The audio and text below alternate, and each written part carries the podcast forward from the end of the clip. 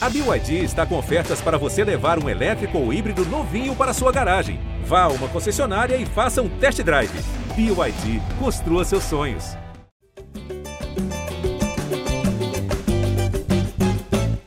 Jé Flamengo na área, começando mais um podcast dedicado a todo o torcedor rubro-negro, edição 352, e a gente está aqui para falar do Fla-Flu 0 a 0 num clássico que foi bem movimentado, né? Bem quente, a gente pode usar essa palavra no Maracanã mas nenhum dos times saiu vitorioso. Eu, Jorge Natan, hoje estou aqui junto com Arthur Mullenberg, nosso senhor, voz da torcida, e com a Letícia Marques, a nossa setorista. Dessa vez estamos remotamente, depois na reta final a gente explica porque não estamos no estúdio hoje. Vou começar com o Arthur Mullenberg, já avisando a galera aqui, ó. O Arthur Mullenberg está tendo uma obra ao lado da casa dele lá, então está tendo uma furação, furadeira está cantando.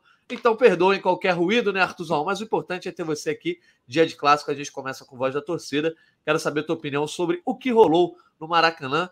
As redes até balançaram, mas depois os gols foram anulados e ficamos no 0 a 0 Boa tarde, Natan. Boa tarde, Letícia. Galera que está ouvindo. Cara, lamento aí pelo, pelo barulho circundante, essa homenagem para o brocador que a gente não esperava hoje, mas é o jeito, é o que temos. Sobre ontem, cara, sobre ontem, já está ficando meio chato e repetitivo, né? Os erros de arbitragem contra o Flamengo são flagrantes, constantes e se tornaram um hábito agora. Um jogo que, infelizmente, teve o seu protagonismo roubado dos jogadores por uma arbitragem lamentável, que estragou o jogo todo. Mas é isso, é futebol brasileiro, a arbitragem é muito fraca mesmo já há anos, isso não é um fenômeno recente, a gente já sabe. E é uma pena, porque os times se esforçam, tentam se reforçar, tentam se modernizar, mas a gente esbarra no mesmo caminho, na mesma pedra sempre. Uma arbitragem que não faz jus aos investimentos, à torcida, à história do futebol brasileiro. Uma vergonha. O Flamengo, mais uma vez, roubado descaradamente. Um empate com sabor de derrota. Show de bola, um empate com sabor de derrota para o nosso Voz da Torcida. Eu quero saber a opinião da Letícia, nossa setorista, está aqui para comentar tudo o que rolou também. Letícia, um jogo marcado pela arbitragem, mas também por momentos diferentes do Flamengo durante a partida. Um primeiro tempo, de repente, com maior domínio sobre o Fluminense. Na etapa final, bastante dificuldade da equipe do Jorge Sampaoli para tentar buscar uma vitória. Saiu até o gol do Gabigol. A gente vai comentar sobre a arbitragem, tá? Eu sei que a galera gosta. A gente não pode deixar de comentar sobre isso nesse jogo. Mas vamos falar um pouquinho de campo e bola e essa missão tá contigo aí, Letícia. Eu acho que você definiu muito bem, né? Foi, foi um clássico que cada time jogou um tempo. Eu acho que é bem curioso porque os últimos Fla-Flus têm sido assim, né? O Flamengo no primeiro tempo conseguiu marcar a pressão, a saída de bola ali do Fluminense foi uma estratégia, mas não conseguiu marcar. E aí realmente fica complicado você segurar essa estratégia durante o segundo tempo, porque parece que o Flamengo morreu, né? A sensação, pelo menos para mim, foi essa. É, ficou sem perna. O Flamengo vem de dois jogos complicados contra o Palmeiras e o Atlético Paranaense, gramado sintético, acho que isso tudo influencia também. O Fluminense estava descansado, não tinha jogado no meio da semana, é diferente também. É, a mexida também do, do Fernando Diniz para o segundo tempo deu uma bagunçada ali no que pensava o Jorge Sampaoli, mas a gente vai debatendo. Assim, eu acho que foi um, um clássico bom, que teria sido muito melhor se não tivesse tanta polêmica de arbitragem. Eu acho que quando o árbitro é, chama muita atenção é porque está errado, já falei aqui diversas vezes, e tem sido assim nas últimas rodadas, é, nos jogos do Flamengo, em outros jogos também, a arbitragem está cada vez mais é, com alguns problemas, né? Parece que são fases e épocas que às vezes voltam à tona, às vezes mascaram um pouco, mas enfim, 0 é, a 0 um gol para cada lado, gols anulados, a gente vai falar de cada lance aqui, tenho certeza mas 0 a 0 enquanto isso, né? Precisa é, correr atrás dos pontos para tentar chegar, quem sabe, aí no líder Botafogo, que já disparou com 12 pontos à frente, Natan. Pois é, vamos falar sobre a tabela do Brasileirão. Quem está ao vivo com a gente, estamos, no, estamos ao vivo no YouTube, no TikTok, na Twitch, também no GE, está acompanhando aí os melhores momentos é, desse 0 a 0 Deixando já um abraço para quem está aqui com a gente comentando no chat do YouTube, o Daniel Lorenzini, pedindo um abraço para ele, para o Valdir Lustosa, que são lá do Paraná. Um abraço para o Juliano Vieira, lá de Cuiabá, no Mato Grosso. Um abraço para Eduardo Belém, Brender Fagundes, Campista igual Caê, sempre com a gente, Armando Maceron, Miguel Souza, Leonardo Toledo, Lucas Costa, Vitor Hugo Rezende. O Aurélio Souza, grande tricolor que está sempre aqui com a gente, prestigiando a live do Flamengo. Grande fã do Flamengo, Aurélio Souza. Um abraço para ele, está sempre aqui conosco. Roniel Gamer, Lucas Predo, Guilherme MC, Fernando Maturano, enfim, depois a gente.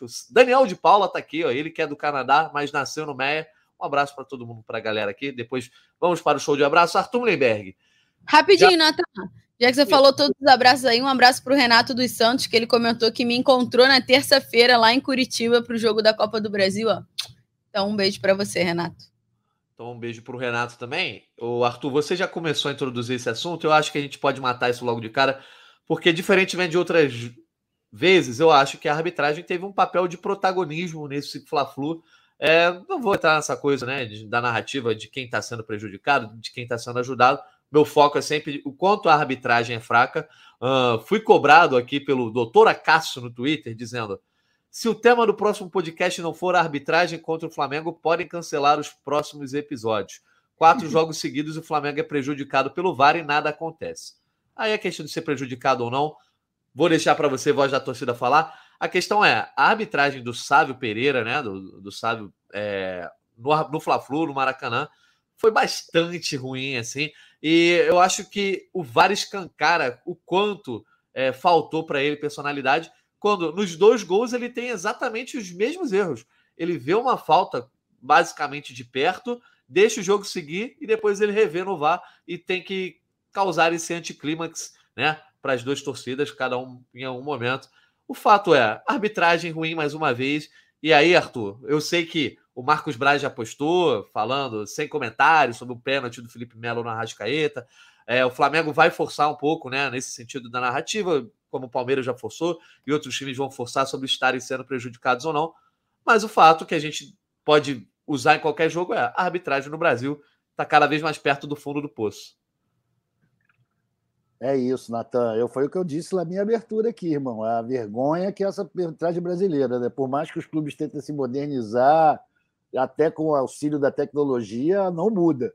Né? Os, os vícios da arbitragem brasileira são porra, notórios. Eu vou pegar só um exemplo, para não ficar nesse picadinho de reclamar de pênalti, disso, daquilo, mas vamos falar da expulsão do nosso amigo ali, do Luiz Vieira. Cara, aos três minutos do jogo, né, o Pedro, o Lima, deu uma pregada semelhante, talvez com mais força ainda no Felipe Luiz. Não deu nem cartão amarelo porque a gente sabe que existe um dogma que não se expulsa jogador antes de meia hora. Isso o juiz brasileiro não expulsa ninguém. Você pode dar tiro na cara, pode fazer o que for, o juiz não expulsa. E depois o cara vem com aquela expulsão, ou seja, a ausência de critério é, é, é tipo total, não existe. E quanto ao pobre do Sávio, pelo amor de Deus, o cara que errou tudo, o cara que se deixou impressionar pelo carnaval que o Marcelo fez, expulsou o nosso amigo por causa disso. O cara que só anulou o gol do Flamengo por compensação, que é outro vício histórico da, da arbitragem. Uma vergonha total. Então eu digo, o jogo de ontem foi estragado pela arbitragem. Flamengo. Fala, fala, fala. Não, não, eu achei que você tinha terminado e ia passar para a Letícia. Não, não pode terminei, ir. não, porque eu quis só dizer o seguinte: que o que também é um fator que também está preocupando Ali o amigo falou dos quatro jogos que a gente tem sido prejudicado. Sim, é verdade, temos sido. Mas tão preocupante quanto, talvez mais, seja o fato do Flamengo, a quatro jogos, só jogar 45 minutos. E o jogo tem 90. É muito difícil você conseguir vitórias se você não joga 90 minutos, irmão. Tá muito difícil. O Flamengo tem parado demais no meio do jogo, ou antes ou depois, pelo amor de Deus, não pode. Porra, vamos começar a jogar o jogo inteiro, galera. É isso. Comentário sobre arbitragem, Letícia. Só trazendo aqui mais alguns comentários. O Eduardo Belém dizendo que está ficando impossível não falar da arbitragem. Uh, e de fato a gente acaba tendo que abrir o podcast falando disso. É, não, mas é que assim, né, Natan? Tem sido repetitivo a gente vir aqui e ficar falando, e não é nos jogos do Flamengo. Eu acho que é importante a gente falar isso, assim tem erros nos jogos do Palmeiras, tem erros nos jogos do Grêmio, tem, erro, tem erros em todos os jogos porque a arbitragem é fraca. Ponto. A arbitragem brasileira é fraca. E, e eu acho que fica ainda mais evidenciado quando você tem o VAR, que era para reduzir os erros e ele não reduz, né? Parece que ele só corrobora com os erros em alguns momentos. Sobre os lances, é, eu achei muito falta no Felipe Luiz no primeiro tempo. O, o Lima foi grosseiro assim naquele lance. Ele, inclusive, levou um cartão amarelo só no final do segundo tempo e ele bateu pra caramba o jogo inteiro, assim, para acompanhando. É... E sobre a falta, Natan, queria só trazer uma polêmica, assim, mas assim, foi falta o do Pablo, não foi falta, porque já ouvi várias coisas. Isso que é o curioso, porque tem gente que acha que foi, tem gente que acha que não foi. Tem um lance na mão do que a bola bate, enfim, acham que bate na mão do Gerson também. E foram uma sucessão de erros ontem, assim, para os dois lados. É um jogo muito picotado, foram mais quase 50 faltas, se eu não me engano. É, acho que foram 47 faltas, não sei exatamente. Mas, assim, um jogo muito picotado por estratégia do árbitro, sabe? Então, isso prejudica o futebol de duas equipes que jogam com a bola, que gostam de jogar com a bola. É, então, assim, a arbitragem brasileira tem se tornado isso aí e eu, com certeza, não consigo ver um caminho que, que seja melhor, né? Que você veja uma pequena evolução, porque os clubes reclamam e nada acontece, os clubes reclamam e os árbitros não são afastados, os clubes reclamam e apitou agora no domingo, daqui a, no outro domingo ele vai estar apitando de novo. E aí nada acontece. É totalmente impune isso. É, falta critério, eu acho, da arbitragem, porque eu acho que vai além de lances interpretativos, por exemplo como pode, sei lá, se dizer no, no, lance do Everton Ribeiro contra o Palmeiras. Tem gente que acha que o empurrão foi suficiente ali, tem gente que acha que não, e aí você faz o quê? Tipo, tipo não tem o que fazer, sabe? É, mas eu acho que os erros são, são cruciais e determinantes, assim. No Fla-Flu fez que terminasse 0 a 0 E tem gente que acha que não foi falta. É, essa, para mim, foi muita falta do, do Cebolinha. Eu acho que isso deu para ver na hora. Eu acho que o que o Nathan falou é bem curioso, porque o árbitro não estava longe das duas jogadas e ele deixa seguir. Ele deixa seguir porque eu acho que tem a segurança de que, porra, se foi falta, o VAR vai vai parar e eu vou me redimir. Sei lá, cara, só pode ser isso que passa na cabeça do árbitro. Eu não sei o que, que se passa. O cara vê a falta e não marca e deixa o lance continuar. Enfim, acho que esse é só meu comentário sobre a arbitragem para não me não me prolongar é. muito. Cara, é, foi tudo muito ruim. Né? O árbitro prejudicou o espetáculo. E eu não queria ficar nessa choradeira de vai, né, aquilo ali foi a falta, foi o pênalti. Foi aquele absurdo. A regra é muito clara e o torcedor do Flamengo já está acostumado com isso. Pênalti para o Flamengo só com atestado de óbito assinado pelo defunto, tá? com três vias autenticadas. A gente já sabe disso, são anos sem, sem receber um pênalti a nosso favor. Não, vai mais um que passou por cima. Eu acho que é tarde agora para o Marcos Braz ficar fazendo postzinho em rede social. Isso se conserta com atuação firme na federação, com atuação política, com pressão, mas não desse jeito para a galera ver. Porque não adianta nada. Semana passada foi a mesma coisa, não vamos falar nada. O que aconteceu no domingo? Então, eu, eu desconfio quando o dirigente começa a fazer muita gracinha em rede social e eu quero ver o trabalho que é feito da federação. Como é que é a pressão que é feita nesses caras? Porque até hoje a federação tem escalado os árbitros impunemente, que erram contra o Flamengo, e nada acontece feijoada. Toda vez é isso. Infelizmente, a gente tem que aturar. Natan, eu queria só sair um pouquinho aqui do assunto, para não esquecer, porque eu tenho uma memória muito ruim, de mandar um abraço para o amigo Brender Filho, o filho do Brender que está aqui com a gente, Tá? Um abraço para vocês aí, irmão. Obrigado pela moral que vocês dão para gente. É isso, cara. Eu estou já chateado de ficar falando de arbitragem. Verdade é essa. Sabe? Eu não gosto de usar isso como desculpa. O Flamengo tem seus próprios erros. E a gente pode pegar, por exemplo, esse lance que a Letícia acabou de, de narrar para gente, do gol anulado do John Arias. Cara, mais absurdo que o cara não dá a falta, que foi na cara dele, foi nossos três zagueiros correndo para trás deixando o John Arias sozinho, ir no meio de campo até o gol, escolher o canto e bater. Porra, ninguém marca mais não, o Beck não vai para cima do atacante, cara? O que, que é isso? Isso aí foi o negócio mais absurdo que eu vi no jogo. E a culpa não é do juiz, a culpa é exclusivamente do Flamengo, dos seus defensores, que ficaram olhando cara. Atravessar Sabe o que, que faltou nesse lance aí, Arthur? Quem faltou, na verdade? Fabrício Bruno. Ele estaria ali certamente no encalço de John Arias. O maior velocista do Brasil. Foi muito o que aconteceu no lance do, do Palmeiras, acho que contra o Rony, que do Rony contra o Palmeiras, que eles meio que param, porque eu acho que eles veem a falta no Cebolinha e eles dão, tipo, dá um delayzinho, tipo, vai marcar e até voltar ali o, o área já tava lá na frente. Pelo menos a sensação que eu tive vendo ali o, o jogo do Maracanã foi essa, assim. É, parece que a defesa do Flamengo ela dá um apagão de vez em quando. A gente já falou que diversas vezes, mas quando eles acham que tem alguma falta, alguma coisa, eles realmente não, não vão atrás, sabe? É, surto de boca aberta, Letícia. Boca aberta generalizada. É um negócio, porra, inaceitável. A gente estava vendo o lance em casa querendo matar, porra. Que é isso? Não, o, esse, esse lance foi realmente bem, bem complicado.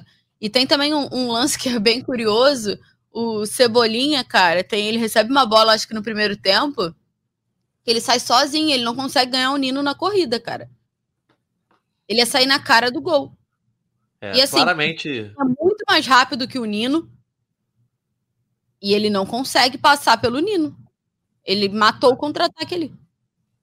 Claramente está faltando aí alguma coisa para o Cebolinha encaixar o estilo de jogo que o consagrou ali no Grêmio, né? Com, com o Renato Gaúcho, antes dele ir para o Benfica. É, só dando mais uma passada nos comentários, a gente cai em cima só sobre atuações, falar sobre o que rolou de fato de importante no Fla-Flu. Um abraço para o Guilherme MC, para o André Calaca, que diz: a verdade é que o rival tricolor dominou 70% do jogo. Depois o Arthur vai comentar se, como é que ele viu essa atuação do Flamengo. Uh, Felipe Matos, Natan, primeiro tempo só deu Flamengo. Segundo, pressão do Fluminense, mesmo assim, o Flamengo fez o gol. Katsuki, os gols anulados foram de boa, mas o pênalti que não marcou na Rascaeta. Uh, enfim, a galera tem muito comentário aqui sobre arbitragem, acho que a gente já, já debateu bastante aqui. Um abraço para o João Augusto, para o Felipe Tardim, para o Pablo Oliva, para o Samuel dos Santos, para o Ei Lucas Silva, uh, para o Aurélio. Ah, Aurélio Souza já, já tinha comentado. Tripa seca, ó, o homem aí, chegou aí, ó. A arbitragem foi uma M. A galera perguntando sorteio. Tem uma outra live rolando de sorteio dos manos de campo da Copa do Brasil. Não deixem aqui a nossa live. Pelo contrário, deem curtida aí para a galera aí chegando também. E a gente vai avisar os sorteios dos manos de campo aí das semifinais da Copa do Brasil. Um abraço para a Natália Pereira, dizendo que a arbitragem brasileira sempre foi ruim, mas de jogos para cá está conseguindo se superar. Um abraço para o Ítalo Barbosa, Lionel Messi, olha aí, o rapaz está aqui com a gente. Joseilton Gonçalves, Carlos Eduardo Diniz, enfim. Arthur, uh, o André Calaca comentou aqui sobre como ele viu um domínio do Fluminense aí, sei lá, em 70% do jogo. Como é que você enxergou? Você se sentiu, é, como voz da torcida, você sentiu que estava ameaçado do Flamengo sair derrotado no Maracanã no último domingo? Olha, cara, eu concordo com o nosso amigo na questão do percentual aí que ele atribui a 70, não sei se é correto, mas o que a gente viu foi o Flamengo no primeiro tempo, na grande parte do primeiro tempo, marcando muito o Fluminense, né, fazendo aquela pressão pós-perda muito bem, e eu acho que isso deu uma pregada no time, né? Lembrando que o Flamengo vinha de dois jogos bem tensos em gramados sintéticos, desgaste físico muito grande, e a gente tinha contusões, jogadores que talvez estivessem precisando descansar e não descansaram, alguns desfalques. Eu acho que o Flamengo deu uma pregada no segundo tempo da parte física, que eu acho até natural. Mas teve também uma certa relutância em jogar. O Fluminense, no segundo tempo, ficou atacando o Flamengo, era ataque contra defesa. Era óbvio que algo estava errado ali. Não pode ser isso. São dois grandes clubes, é um clássico, tem tradição, mas não pode um time ficar martelando o tempo todo e o outro só guardando uma bola fortuita, que acabou acontecendo no gol do Gabigol, o gol anulado, né? Então, eu concordo, os caras que tiveram mais bola, mais bola no pé que a gente, dominaram grande parte do jogo, mas eu acho que por uma má distribuição de, de fôlego, de disposição, não sei se não soube poupar, foi demais no primeiro tempo, não importa. O que não pode é o Flamengo, mais uma vez, jogar um tempo e não jogar outro. Isso tem acontecido todas as vezes. Isso é muito preocupante. E não deve ser algo só físico. Deve ter algo, algum elemento aí também contribuindo para que isso venha acontecendo com tantas, tantas vezes seguidas. Boa, eu, só para comentar que o André Calaca, na verdade, me parece que é tricolor. Mais um tricolor que está aqui Tudo acompanhando, bem, tá dando audiência para o nosso GE Flamengo. Todos bem-vindos, né, maneiro eles estarem aqui, né? É bom, isso prova quem, por que, que a gente ganha mais cota de TV, por que, que é boa torcida, é isso aí, pô. O Flamengo movimenta mais o futebol, o negócio é, é em torno do Flamengo. O sistema é flamengocêntrico, aceitem. Ô, Letícia, sobre a atuação do Flamengo, né? O Ricardo Rocha disse aqui: o Flamengo não está um time constante, ainda oscila muito. Torcer para que se estabilize nessa fase mais avançada nos principais campeonatos. de fato, em termos de resultado, o Flamengo do São Paulo até consegue bons resultados, né? Tirando aquele, aquela derrota bizarra para o Bragantino, né? Em Bragança Paulista, o Flamengo, né? Nos últimos 18, 20 jogos tem um ótimo recorte, Uma quase não perdeu. Jogos. Uma derrota aí? 18 jogos. Em 18. Uma derrota em 18. Então, exatamente essa derrota para o Bragantino. E então é um time que tem, né, de certa forma, se tornar um time difícil de perder. Mas ao mesmo tempo ainda desperta no torcedor algumas dúvidas sobre a capacidade, no Brasileirão especificamente, de fazer uma campanha mais regular em termos de vitória. Estabelecer três, cinco, dez vitórias seguidas, né? Não, eu acho que o que o principal diferença do São Paulo nesse momento, quando ele chega no Flamengo, é justamente essa capacidade de competir, né? Eu acho que isso vira uma chave. É, perde para o Bragantino de. Caraca, que difícil de falar. Perdeu para o Bragantino de 4 a 0 né? Logo depois daquela sequência de 9, 10 dias para treinar, que foi na data FIFA. E tem aí 18. Em 18 partidas só perdeu aquela. E eu acho que isso é significativo para um, uma equipe que não conseguia performar com o Vitor Pereira, por exemplo. Então eu acho que vira uma chave com o Sampaoli, mas de fato não, não, te tra não traz uma segurança para o torcedor de que o Flamengo vai performar, tipo, é, questão em campo, né? Assim, o resultado parece que vem, mas parece que não vem a performance, assim, uma boa atuação, um bom jogo. Porque eu acho que também é característica do São Paulo, é um cara muito mais estratégico, é um cara muito mais cauteloso, é, é jogo a jogo. Eu acho que a partida contra o Atlético Paranaense foi muito assim. O Flamengo jogou com o regulamento ali embaixo do braço, administrou o resultado, saiu com a vitória lá na Arena da Baixada e beleza, cara. 2 a 0 conseguiu, chegou. Agora, contra o Fluminense, mais uma partida estratégica. O Flamengo foi para cima do Fluminense no primeiro tempo. Não saiu com gol porque não foi contundente com, com a criação, né? O Flamengo conseguia marcar pressão, conseguia, anulou o Fluminense no primeiro tempo, mas não conseguiu marcar. E eu acho que quando não. O resultado poderia ter sido muito outro se o Flamengo tivesse marcado no primeiro tempo. o Flamengo poderia ter aberto uma vantagem ali que seria difícil de reverter. Quem sabe no segundo tempo. E aí chega no segundo tempo, morre. É, e morre, eu acho que dentro das circunstâncias, claro, dois jogos complicados contra o Palmeiras, contra o Atlético Paranaense, no gramado sintético. Eu acho que isso tem que ser levado em consideração também para o Flamengo ter atuado, não ter conseguido atuar em alto nível em 90 minutos.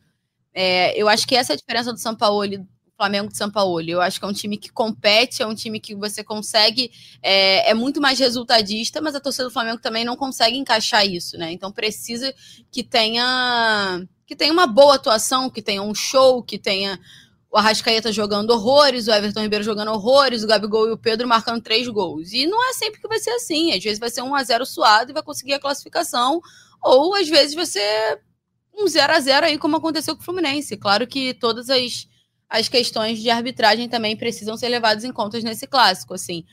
É... E é isso, né, Natan? Porque é o que você fala, parece que o Flamengo não consegue, a torcida não consegue ter essa virada de chave no Campeonato Brasileiro, que de fato é um campeonato mais difícil. Porque você precisa ser muito regular e você vê o líder avançando. Assim, são 12 pontos de é. diferença. Isso é coisa pra caramba. Então a sensação que a torcida do Flamengo tem é que não não consegue ir, não anda. Mas aí chega no mata-mata, já dá uma tranquilidade, já dá uma outra situação, um outro lado desse time do Flamengo, que de fato é um time que joga muito bem os mata-matas. Né? E o time difícil de ser batido no mata-mata sempre é muito importante. E aí, Arthur, tem um comentário aqui do Felipe Azevedo. Mesmo sem três pilares, que ele coloca aí como o Eric, o Fabrício Bruno e o Beijinho, Ayrton Lucas, é, não perdemos. Copa do Brasil, Libertadores, muitas chances. É, e tem que sempre pensar isso. Primeiro, o Fluminense, né? Um rival que, é, além de ser histórico, para o Flamengo tem sido muito complicado enfrentar o Fluminense é, nas últimas partidas, especificamente nesse ano de 2023. A gente já viu alguns confrontos muito duros seria de repente um resultado não só justo, mas um resultado tranquilo para o Flamengo em termos de campanha, um empate no clássico fluminense, né? Com todo esse cenário de arbitragem. E a tabela do Brasileirão bota essa pressão, porque, como você já disse, o Botafogo chegou a 39 pontos, ganhando aí do Bragantino no sábado, né? E, então, abrindo 12 pontos para o Flamengo, que ainda é o vice-líder com 27, uh, porque o Grêmio não jogou nessa rodada aí por conta né, do calendário, enfim, Copa do Brasil, questão do jogo contra o Corinthians. E o G4 é completo pelo São Paulo com 25, mesma pontuação do Fluminense. Mas são 12 pontos aí, chegando na metade do turno. A questão não é só, ah, a, a, o pessoal tá com muito foco só no Botafogo. O Botafogo vai oscilar, taranã, taranã. Botafogo vai oscilar, óbvio que o Botafogo muito provavelmente não vai ser campeão vencendo todos os jogos que faltam. Mas precisa ter um time, e se o Flamengo quer ser é, candidato a esse Brasileirão, precisa fazer uma campanha excelente, porque não basta o Botafogo tropeçar uma, duas, três vezes em dez jogos. O Flamengo precisa ganhar esses dez jogos, de repente, para chegar mais perto. Então, tá ficando cada vez mais com, com limite muito baixo né, para erros nesse Brasileirão. Ainda falta um turno inteiro, mas a campanha do Botafogo bota essa pressão, né? Exatamente, a gente estava analisando aqui, né? São 12 pontos, e aí eu acho que por isso que essa pressão é, vem em cima do Flamengo, porque quando você tem mata-mata, a equipe vai, consegue resolver, se tornou forte é, nesse estilo de competição, mas pontos corridos é realmente mais difícil, né? Um campeonato que ganha o mais regular. Eu acho muito complicado você ganhar um campeonato brasileiro, não falando do Flamengo, assim. Eu acho que é um campeonato complicado de você conquistar, porque você precisa ser regular o ano inteiro, cara. É um campeonato do ano inteiro. Então, assim, eu acho que é, que é bem difícil o campeonato brasileiro, por isso que o, cam o campeão brasileiro tem, tem o seu valor e precisa ter o seu valor e reconhecimento. Quando o Botafogo dispara e o Flamengo e o Fluminense ali, né, que estavam oscilando, eles empatam, você fica à mercê, né? Olhando e o cara com 12 pontos na tua frente. Então, esse empate para o Flamengo e também para o Fluminense não foi nem um pouco bom. Mas em um outro momento, em um outro cenário, se o Botafogo tivesse é, menos pontos à frente, seria uma outra situação, mas a gente vai ficar aqui falando do IC, né? Não é. A situação é essa. O empate foi ruim para o Flamengo, foi ruim para o Fluminense. Talvez tenha sido bom para o Grêmio que não entrou em campo nessa rodada. E aí, se ganhar, fica 10. É, não, sim, sim. Mas se ganhar, fica 10 pontos do Botafogo. O Grêmio, por exemplo, se tivesse ido a campo, não foi. O Grêmio tem 14 jogos só, Flamengo, Fluminense e São Paulo, que são os, os outros que estão lá em cima, já fizeram uns 15.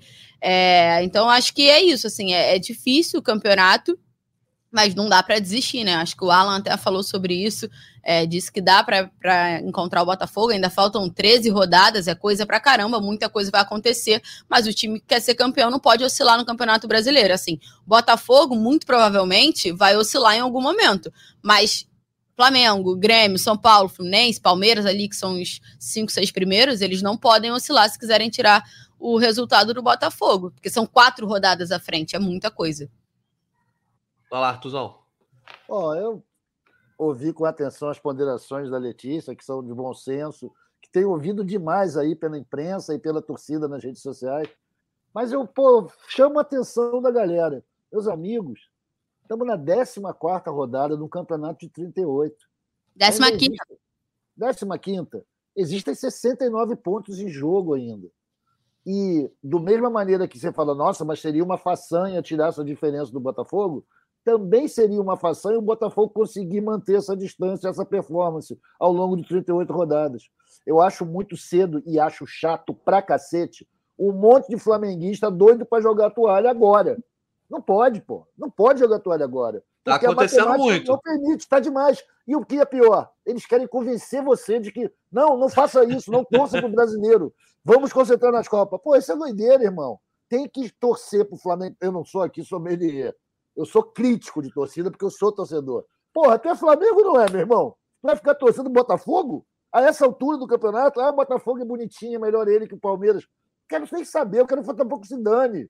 Agora, tá na frente? Tá. A gente tem espaço para chegar lá. Eu já vi o Flamengo fazer proezas maiores. Tá aí o campeonato de 2009, campeonato de 2020. Temos aquele case do, do, do Goiás, do Campeonato Brasileiro de 2005. Então, meu amigo, vamos com calma aí nessa frisson para entregar a faixa para o Botafogo. Eles têm que ganhar o campeonato antes. Ainda falta muita rodada, ainda falta muito jogo. A gente conhece a história do campeonato, a história dos times e sabe que não tem nada resolvido. Você já está respondendo aí a pergunta do canal do Chia. Arthur, vale a pena largar de mão o brasileiro e colocar o time misto para preservar atletas? São Paulo já está dando sinais de que não consegue admitir seus próprios erros e aceita resultado. Então já está respondido aí. Tem a galera mandando aqui comentários sobre sorteio na Copa do Brasil. São Paulo não aceita os próprios erros e, e o resultado. A, a qual ele se... me conta, por favor? Fiquei curiosa. Se o canal do Chico quiser mandar depois mais um comentário, só para a galera que está mandando, ó, tem aqui no, nos comentários o link para ver o sorteio da Copa do Brasil. Mas fiquem com a gente aqui, né? Obviamente, quem não é rubro-negro, a gente entende que queira ver o sorteio da Copa do Brasil, mas fiquem conosco aqui os sorteios dos manos de campo. A gente vai comentar assim que forem sorteados também. Só vai nessa falar live. do Flamengo quando eu chegar na live. Calma aí, galera. Pode ficar aqui tranquilo. Exatamente. Vai ter Artuzão também comentando lá o sorteio da Copa do Brasil na live da Copa do Brasil. Uh... Então, eu acho que só Oi. jogando um pontinho que a gente não falou, que é importante ser dito, o Flamengo é o único clube que está disputando as três competições, né? Ponto. Disputa o é, Campeonato Brasileiro, a Libertadores e a Copa do Brasil. Letícia Acho... levantou uma bola importantíssima. Letícia, que é o seguinte: isso para mim é uma vantagem, algo que a gente devia se orgulhar. Mas eles falam como se fosse um demérito. Ah, não, para o Palmeiras está melhor, porque agora eles só estão na Libertadores. Ah, agora. Quer dizer, estão sempre procurando uma maneira negativa de ver os ativos do Flamengo. Pô, o Flamengo está em três competições vivo, amigo. É o único brasileiro que está conseguindo fazer isso. Isso não é um demérito, isso não é um problema. Isso é incentivo. Por favor. Desculpa só aí, pra... Arthur. Não, e só para essa... lembrar, São Paulo está na Sul-Americana também, né? Mas eu estou falando de isso. Copa do Brasil, Libertadores e Brasileiro, que são as três maiores competições. São Paulo de Dorival Júnior. Mas esse não é o GE São Paulo, mas só deixa é. no ar. São Paulo Eles de Dorival Júnior. correr atrás pedir a correção. Eu tenho que fazer meu trabalho aqui, porra. Olha só, Arthur, vou aproveitar porque tem uma declaração de amor para você aqui no chat. O Michael Muniz dizendo: Arthur, eu te amo, cara, desde a época da Scarlett Abreu no lance. Olha aí, hein? É, pô, obrigado aí, Michael. É Scarlett Breu, né? Só que não era eu que escrevia, não, tá? Valeu. Mas vale. Mas vale, o, o, que é importante é que o cara é teu fã. Um abraço pro Michael. Depois a gente vai dar o show de abraços aqui. Eu vi, ô Letícia, retomando um pouco lá do comentário do canal do Xi, não sei exatamente o que ele quis falar, mas outros comentários sobre o Jorge Sampaoli. Eu acho que a torcida ela tá um, um pouco receosa com alguns mecanismos, alguns métodos do, do nosso glorioso careca Sampaoli. O campista igual cair. Até que ponto vale a pena essa marcação alta nos 25 minutos iniciais e depois ficar sem gás? O Pablo Oliva. Flamengo poderia ter saído com a vitória. Talvez o Sampaoli devesse ter feito as substituições mais cedo. Senti falta do Matheus França e do Gonçalves. O Guedes, difícil de admitir, mas o meio de campo sem o Pulgar fica capenga. E o João Campos. Sampaoli não gosta do Pedro? Poderia ter entrado no lugar do menino da base que entrou e tomou o cartão. Analise aí escolhas de Sampaoli. O que, é que você acha que ele fez de certo, de errado? É, você, você está aqui para isso. Não, vamos lá. É, eu acho que a gente discutir se valia a estratégia da marcação alta, a gente vai discutir em cima do resultado, porque se, ela se o Flamengo tivesse marcado, ela teria funcionado e a gente não entraria nesse mérito. Assim, eu acho que, que para jogar contra o Fluminense, é, essa é uma grande estratégia, porque é onde eles pecam e é onde o Flamengo vai conseguir ou qualquer outro clube é, induzir ao erro e aí com o erro, quem sabe marcar. O que não aconteceu, o Flamengo não conseguiu é, transformar em chance clara, mas de fato conseguiu apertar a marcação do Fluminense e no primeiro tempo o Flamengo foi muito melhor do que o Fluminense. É, muito melhor e conseguiu roubar bolas ali na frente. O Everton Ribeiro roubou, é, o Cebolinha roubou, o Gabigol roubou, a Rascaeta roubou. Então, assim, funcionou a estratégia naquele momento. O problema foi que não foi contundente para a criação clara de gol. E aí é uma outra questão. Então, acho que nem é justo a gente entrar nesse mérito até que ponto vale jogar 20, 30 minutos ou um tempo de marcação alta, porque a gente vai discutir em cima do resultado. Se o Flamengo tivesse ganho, a discussão seria outra. É... Pedro não foi opção, porque o Pedro estava tá, tava com incômodo. Inclusive, Natan, eu vou passar logo aqui o que, que aconteceu, porque o Flamengo se reapresentou hoje. E aí, já que é, a gente. Tem a galera perguntando aqui no chat, então você já emenda aí no Pedro a já dele. Aqui. É, Pedro, Davi Luiz, e o Eric Pulgar fizeram um tratamento no DM hoje. O Pedro, ele tá com um incômodo, né? Foi por isso que ele foi desfalque ontem contra, contra o Fla-Flu. É, ele tá, tá com desconforto muscular na região perto do quadril, virilha ali, mais ou menos, na lombar. É, e ele fez tratamento, mas foi também a campo com fisioterapeuta de tênis e tal, já fez alguns trabalhos. É, o Davi Luiz, ele sentiu dores no adutor, depois, ele foi substituído no final do jogo do Fluminense. Hoje fez o tratamentozinho. Mas Pedro e o Davi não preocupam. O Flamengo trabalha com muita cautela é, nessa semana de recuperação, porque é uma semana livre. Então, o Flamengo só joga no sábado. Então, aparentemente, não tem muitas preocupações em relação ao Pedro e ao Davi Luiz. O Eric Pulgar, que ficou fora é, porque sentiu no aquecimento lá contra o Palmeiras, ele segue o tratamento da lesão, tá se tratando ainda, e é uma situação um pouco mais é, diferente. Fabrício Bruno, que tinha. Oi. só para dar prioridade para a informação, como a gente falou, tem a galera que acabou entrando na live errada, mas daremos a informação. Sorteio da Copa do Brasil já realizado. Flamengo vai enfrentar o Grêmio é, jogando em casa o segundo jogo, como a torcida do Flamengo gosta. Então, jogo de volta no Maracanã. É, é isso que importa aí, então, para a torcida rubro-negra. Só para, desculpa te interromper aí, só para a gente dar a notícia. Não, fechado. Então, Flamengo joga primeiro jogo lá na Arena, segundo jogo no Maracanã. Fechado. Isso. Tudo em casa. Continuando. É, Fabrício Bruno, né? Parei no Eric Pulgar, que sentiu no aquecimento e desde então não joga. Ele é uma situação um pouco mais complicada porque é uma lesão. É, o Fabrício Bruno ele tinha torcido o tornozelo na partida contra o Palmeiras. Ele fez tratamento depois na, naquele momento, né, entre Palmeiras e, e esse jogo agora contra o Fluminense, porque ele estava suspenso contra o Fluminense, mas agora ele já foi a campo e está treinando normalmente. E a boa notícia é o Bruno Henrique. O Bruno Henrique já está no campo fazendo transição é, treinou com um grupo que não foi a campo, treinou um pouco sozinho, treinou com um grupo que não foi titular ontem, né? Aquela partezinha, porque hoje foi um treino mais regenerativo. Enfim, Bruno Henrique já inicia o processo de transição é, depois do, do estiramento que ele teve né, no tornozelo e no joelho esquerdo naquele jogo contra o Palmeiras. Então é um grande passo assim na recuperação do Bruno Henrique. É, a gente imagina que daqui a umas duas semanas, pelo que a gente conseguiu apurar, é, ele deva voltar, mas assim, já retornou, ao, já retornou ao campo de uma forma bem rápida, então fica aqui o registro, porque é bem importante, assim, né? Ele tinha sido um cara que era o grande reforço do Flamengo na janela, praticamente, assim, muito mais do que as contratações é, em relação à performance. Ó, a galera tá pedindo pra gente falar de reforços aqui, aqui Arthur.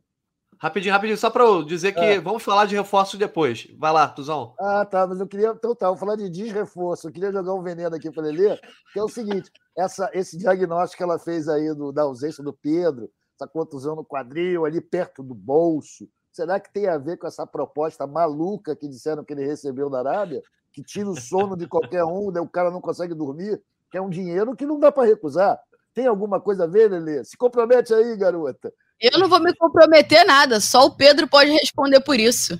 É... Arthur Mullenberg botando setoristas na fogueira desde não, 2019. Vou completar, porque assim, citei o Pedro, né? Que ele não tinha sido opção em relação à pergunta do, dos internautas aí que você colocou, porque ele não estava no banco. Mas acho que ontem o banco do Flamengo deixou um pouquinho a desejar em alguns momentos. Acho que por isso que o, que o São Paulo ele talvez tenha demorado um pouco a mexer.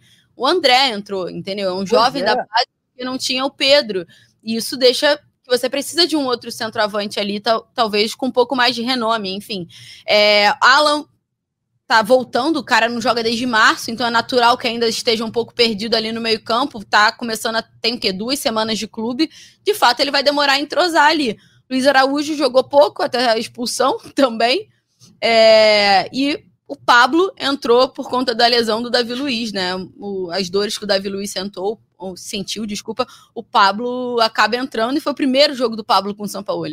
Então foi uma, foram umas mexidas que, de fato, assim, bem diferentes do habitual, mas acho que o banco também do Flamengo, apesar de ter, para mim, na minha opinião, o melhor elenco do país, em alguns momentos, quando você não tem algumas peças, fica um pouco mais complicado. Porque a gente tem que lembrar: o Flamengo estava sem dois titulares e sem o principal reserva. Porque os dois titulares eram o Ayrton Lucas e o Fabrício Bruno, que são os dois melhores jogadores do Flamengo até aqui, e o Pedro. Já são três situações totalmente atípicas ali para o Sampaoli. Porque o Fabrício Bruno e o Ayrton Lucas são titulares, eu acho que não tem nem questionamentos aqui, né? E aí o, o Pedro. também é titular. Ah, esqueci do Eric ainda. São três titulares que o Sampaoli não teve. É... Porque o Eric também já não jogou, né? No, no, no, outro jogo já me, já me confundiu. Mas assim, o Eric e. Eric, Ayrton Lucas e Fabrício Bruno, três titulares. E o Pedro, que é o principal reserva. Então, assim, como é que tu mexe também? É, tem isso aí, a gente tem que olhar sempre a vida do técnico, nem sempre é fácil, embora o, o elenco do Flamengo seja muito bom e muito melhor do que alguns aí uh, do Campeonato Brasileiro, mas, bem mal, mesmo que você tenha muitas opções, jogar com quem você não está tão acostumado, às vezes uh, é complicado. Querem avançar para a gente falar sobre contratações? Tem mais alguma coisa para falar do nosso Fla-Flu? É, vou, então, antes da gente. Quer falar mais uma coisa do Fla-Flu, o, o Artuzão? Até porque teve alguns comentários aqui, mas a galera já esgotou o tema aqui do clássico. o Rodrigo Bueno Ferreira só é, criticando o Gabigol, né, por ele ter tomado o cartão por conta de tirar a camisa, que ele já melhorou na parte disciplinar, mas ontem deu mole. É, infelizmente a regra e acabou que ele é, né, deu azar de, de, de, o gol ser anulado. Enfim, o Zac Martinelli, o sorriso do Arthur com o resultado do sorteio foi o melhor. Quer comentar esse sorteio então, Arthurzão? Depois a gente fala dos reforços? Ó, vou comentar rapidinho. Primeiro negócio do Gabigol, né? Que pô, o cartão para ele é tradicional, faz parte, acho até que ajuda a tradição. Tá acabar tomando mesmo. E prefiro que ele tire a camisa e faça gol, irmão. É assim mesmo. Ele já, a gente já sabe que ele toma cartão de bobeira. O resultado foi bom para a gente do, do sorteio, mas se fosse o contrário, não ia mudar nada. Está em casa, a gente tem sacudido o Grêmio lá e aqui. Para mim, a questão é comparar os times, comparar os momentos. A questão da casa em si, fez, acho que não faz tanta diferença assim. O torcedor do Flamengo sacode mesmo, se jogar primeiro em casa, tinha grande chance de já matar essa, semif essa semifinal no primeiro jogo. Então, tá tudo certo. Eu pô, ia dizer um negócio maneiro, acabei me perdendo aqui, mas Perdão. tudo certo, galera. O Flamengo acho que está indo bem. Eu acho que a gente continua. Eu, eu queria reforçar isso daí. Gente, não, não saímos do campeonato ainda. Estamos disputando, porra. O Botafogo não ganhou ainda. Calma, porra. Lembre-se que o Botafogo, em abril, estava desesperado disputando Taça Rio. Tá? Jogando na ilha, perdendo bom sucesso. Então, calma. Futebol é muito dinâmico. Ainda falta muita rodada. O campeonato só vai terminar em dezembro. Abraço aí para a galera que está desesperada. Próximos compromissos do Flamengo no Campeonato Brasileiro. É oscilando jogos talvez mais acessíveis e jogos mais complicados. Flamengo tem América Mineiro em casa, Atlético Mineiro fora, Cuiabá fora, São Paulo em casa, Coritiba fora, Inter em casa até o dia, a primeira semana de setembro, a última de agosto ali, é, obviamente os jogos ainda serem confirmados, mas Botafogo e Flamengo, né? Então tá chegando aí, se aproximando. Então, de repente, o Flamengo precisa pensar nessa sequência de ganhar todos os seus jogos, ou pelo menos não perder nenhum desses até o jogo contra o Botafogo, e ver como vai chegar naquele cenário. Porque ali, amigo, o confronto direto tem que ganhar. Se quer ser campeão, tem que ganhar do líder no confronto direto. Uh, mas, enfim. Vamos então, Letícia, para acabar com essa sanha da galera. Galera que está aqui, caiu no chat de repente, porque estava procurando sorteio da Copa do Brasil. Esse é o GE Flamengo. A gente só fala de Flamengo aqui. Então, sejam bem-vindos, mas o tema é Flamengo. E, Letícia, o Natan e o Tripa Seca aqui perturbando para a gente falar sobre Claudinho. A gente entende, a galera quer que fale sobre os reforços. Então vamos lá, Claudinho, é, mais algum possível nome. O Sampaoli até comentou é, é, ontem, voltou a falar sobre os jogos, mas não falou nada. O Arthur está entrando e caindo aí. Falou nada sobre é, reforço, né? Mas enfim, falta algum reforço para vir? O Claudinho é o foco? Tem alguma alternativa? Vamos lá, nossa setorista. Acho que publicamente o Marcos Brasil e o Spindle já trataram isso de forma muito clara, né? Delimitaram o Claudinho e o Dela Cruz como os dois principais nomes da janela, né? O Dela Cruz tem o fato do River Plate ter, usando o termo que o Brasil utilizou, sentado na multa de 16 milhões de dólares é, que devem ser pagos à vista. Então é uma situação muito atípica, assim. A chance do Flamengo fazer um negócio desse é bem baixa. E você tem a negociação com o Claudinho, que é uma negociação é, bem difícil, e eles nunca esconderam isso. Todas as coletivas que eles fizeram recente, né, nas apresentações de Luiz Araújo, Rossi e Alan, eles trataram a, a negociação do Claudinho como uma negociação muito difícil.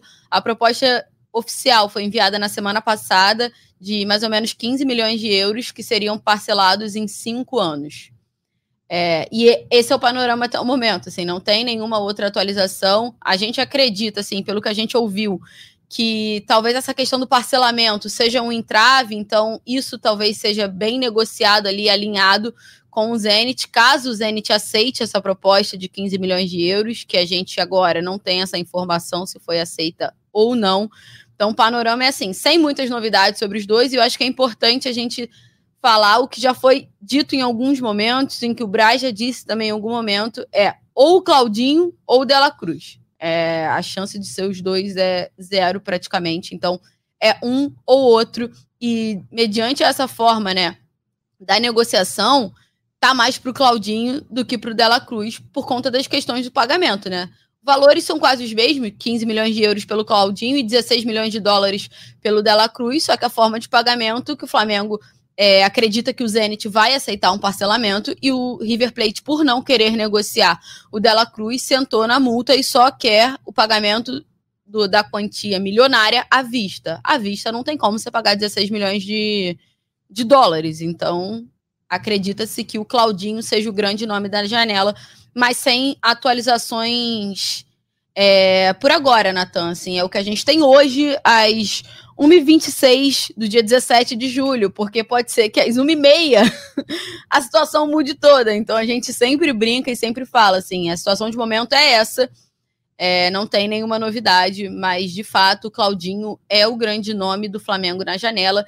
E é importante a gente citar que o Claudinho quer jogar no Flamengo. Então, eu acho que isso é um diferencial, né? O Dela Cruz também, mas aí é uma situação um pouco mais complicada, assim. O Claudinho, ele quer jogar no Flamengo, então acho que isso pode ser, de fato, é, a parte importante para o Flamengo ser, sair, é, a, tipo, se dando bem dessa, dessa negociação, né? Perdão. É, Não. Certamente... vai, vai, a gente vai ouvir falar de novo, né? A galera vai chegar no chat aí, então tá liberado se perguntar, eu sempre só repasso aqui para quem é, dono das informações, que é a Letícia. O nosso Fred Gomes está de férias nesse momento. não tá no chinelinho. No chinelinho. Hoje nem entrou no, na live, né? Ele geralmente às vezes entra. Pá, mas... Fredão tá de férias com a Licinha, tá viajando com a Licinha. Licinha, ah, é, tá em São Paulo. Só para deixar é claro. Sem achar nada. é, e a gente então certamente vai ver a Letícia voltar a falar sobre isso aí na próxima semana, né? Seja para o desfecho para um lado, para o outro, ou mesmo não avançando galera vai querer saber sobre os reforços. Aqui no GE Flamengo a gente sempre comenta. O Arthur Mullenberg ainda não retornou, mas então a gente vai caminhando para nossa reta final. Aqui. Olha só falar aí, rapaz. Ah, do Santo ele aparece. Ó, é... Brocador começou aqui de novo. Foi isso, galera. Desculpa aí. a galera dos torcedores do Botafogo chegando firme aqui na, na live, né? Felipe Dirks, meu, meu conhecido aqui, meu grande, grande é, botafoguense aqui do Meia frequenta aqui a mesma paróquia que eu, a Paróquia Sagrado Coração de Jesus. Um abraço, nosso Felipe Dirks, dizendo que acabou para o Flamengo no Brasileirão. Vamos ver, Dirks. A gente vai ver aí no, com o passar da, do tempo. Daqui a pouco vem um show de abraço. O Rodrigo Bueno pedindo bastante abraço aqui. Já, já anotei aqui para a gente falar. Arthur Lemberg, vamos então para o nosso bolão. É, mais uma vez, a gente viu o bolão ficar um pouco congelado, né? Porque geralmente a galera bota o Flamengo vencendo no bolão e dessa vez o empate frustrou aí as aspirações de quem quer chegar no líder Fred Gomes. Vamos para Flamengo e América Mineiro, Artuzão. Meio semana livre aí, o São Paulo. o áudio começou a picotar de novo. De novo? Tá ruim de novo? Aqui tá normal. Voltou. Opa, então voltamos. Estamos na área mais uma é. vez. Problemas técnicos em geral hoje. Mas, Arthur, vamos para o palpite para Flamengo e América Mineiro. Só no sábado, no meio de semana não terá Flamengo, vai poder descansar, é, deixar para tomar água tônica só no sábado, Artuzão. É isso, galera. Eu vou fazer o seguinte em relação a esse prognóstico. Eu vou dividir, compartilhar com essa torcida maravilhosa o meu grilo. Eu não vou ficar na paranoia sozinho. Qual é a minha paranoia? Minha paranoia são sete dias de treinamento de novo com o nosso amigo Sampaoli, que estourou os caras para o jogo do Bragantino um jogo fácil contra o América, teoricamente, mas eu estou com medo dele, porra, fazer tanto exercício físico que a galera chega morta. Mas mesmo assim, eu acho que dá Flamengo 2 a 0 com tranquilidade no sábado, que eu prevejo como um jogo familiar, tranquilão, para todo mundo passar um domingo relaxado na próxima semana, preparando-se para a Copa do Brasil, os Libertadores e tudo mais que vem por aí. Show de bola. Então, desculpa, qual foi o teu palpite, Artuzão? Só para anotar aqui. 2 a 0 cheio de humildade. 2 a 0 humilde. Show. Letícia Marques, vamos então para o seu palpite aí. 3 a 0 3. Faltou humildade para ela, Artuzão? Não, não faltou humildade, não. Eu que estou com excesso de humildade, porque eu estou na paranoia do preparo físico. Ah, lembrando, para passar história, galera. O Flamengo se representou hoje, né, naquele treinozinho regenerativo para os titulares e para quem não não foi titular ou que entrou durante o jogo, é, fez o trabalho de campo. O Flamengo folga amanhã, porque a comissão de São Paulo acredita que o ápice do desgaste físico acontece 48 horas depois da partida, então escolheu por dar folga na terça. E aí, 24 horas antes, que é na segunda, no caso, eles fazem aquele regenerativozinho para ajudar na recuperação, no cansaço muscular, enfim. E aí, o Flamengo já está em casa, os jogadores, né? Já acabou, o treinamento foi só de manhã, folgam na terça e se representam na quarta de manhã. Então, treina quarta de manhã, quinta tarde e sexta de manhã, antes de enfrentar o América Mineiro no sábado. Então, são só três sessões de treinamento, Arthur, não são sete. Ah, ainda bem, Letícia, grande notícia. Mas eu tô na paranoia ainda. A galera fica brincando com isso aqui, ó. O Alexandre Fernandes disse: o problema do Flamengo é passar a semana inteira treinando. Tem várias vezes que deu ruim. Já vira folclore, né? A gente entende. Então vamos lá, para a gente encerrar, o, Artuzão, vamos para o show de abraço. Tiago Mendes, um abraço para ele, dizendo que foi um grande time aqui, que compôs esse podcast hoje. Ele está feliz por ouvir as considerações da equipe e as groselhas do Arthur Abraços lá de Genebra. Um abraço para ele, né, Artuzão? Um abração, cara. Groselha aqui à vontade, estou aqui para isso. Valeu, obrigado pela moral. um abraço para o Marcos Amorim, que também pediu um beijo para Ana. Um abraço para o Rodrigo Bueno Ferreira, que é lá da Fla Curió, está em Orlando, nos Estados Unidos. Estamos no mundo inteiro, hein?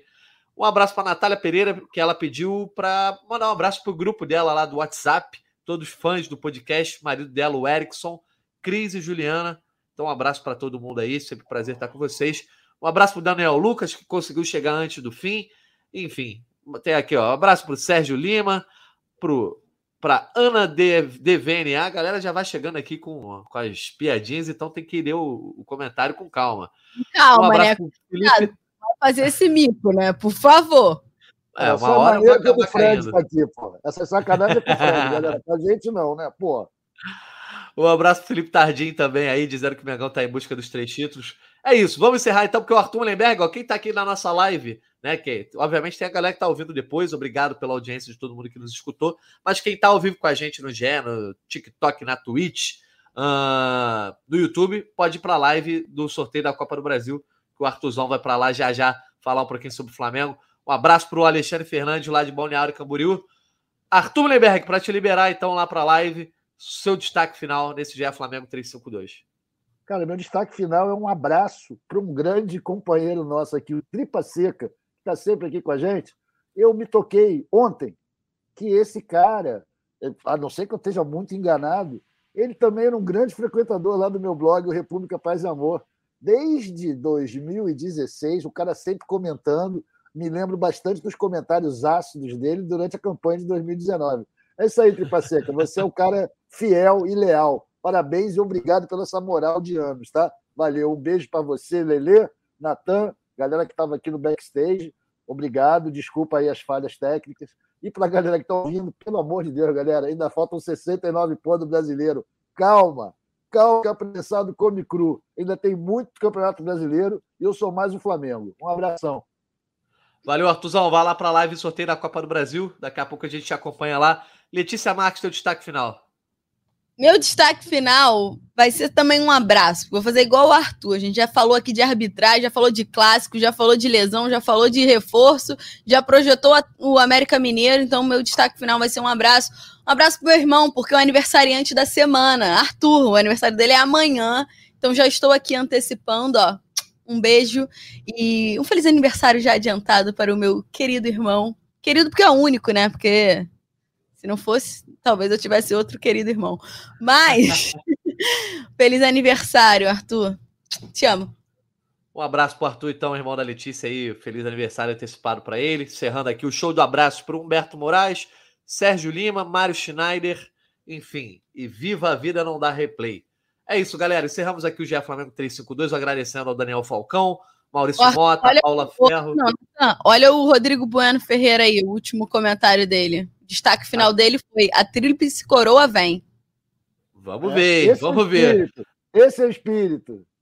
Aguardaremos, então. A gente certamente vai comentar aqui no Dia Flamengo toda a saga em busca desses três títulos que o Flamengo ainda persegue em 2023. Estaremos aqui. Um abraço também para o Artuzão, para a Letícia Marques, para o Rafael Foca lá de Vitória do Espírito Santo e a todo mundo que nos escutou e acompanhou a gente ao vivo. Aí. Voltamos agora só semana que vem na segunda-feira, depois de Flamengo e América Mineiro. Valeu, galera. Um abraço e até a próxima. Petkovic para falta, cobrança! Gol!